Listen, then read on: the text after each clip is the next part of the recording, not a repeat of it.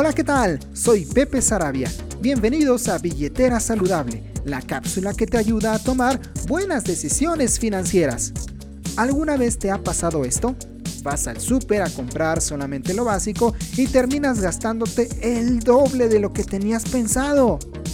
Eso le pasa a muchas personas y el problema viene a final del mes, cuando el sueldo ya no alcanza.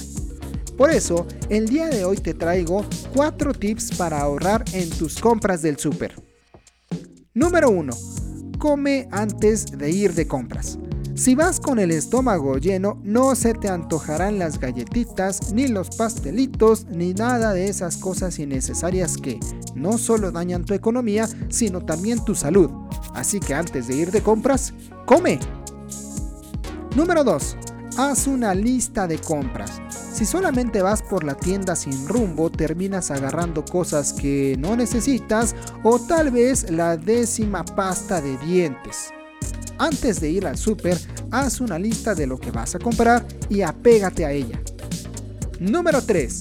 Revisa tu alacena. Verifica muy bien qué productos tienes en casa.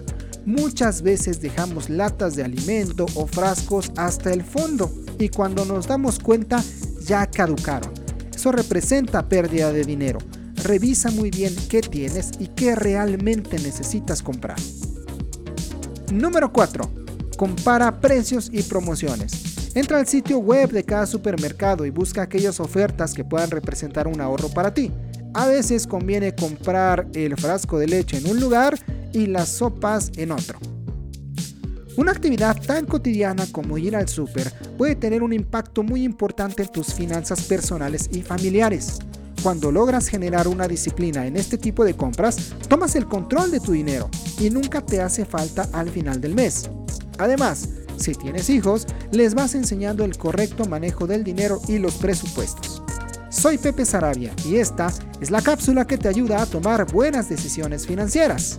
Te invito a seguirme en redes sociales y suscribirte a mi canal de YouTube, donde profundizo en todos los temas que tocamos en esta cápsula. Busca mi canal como Cuo Pro Educación Financiera. Hasta la próxima.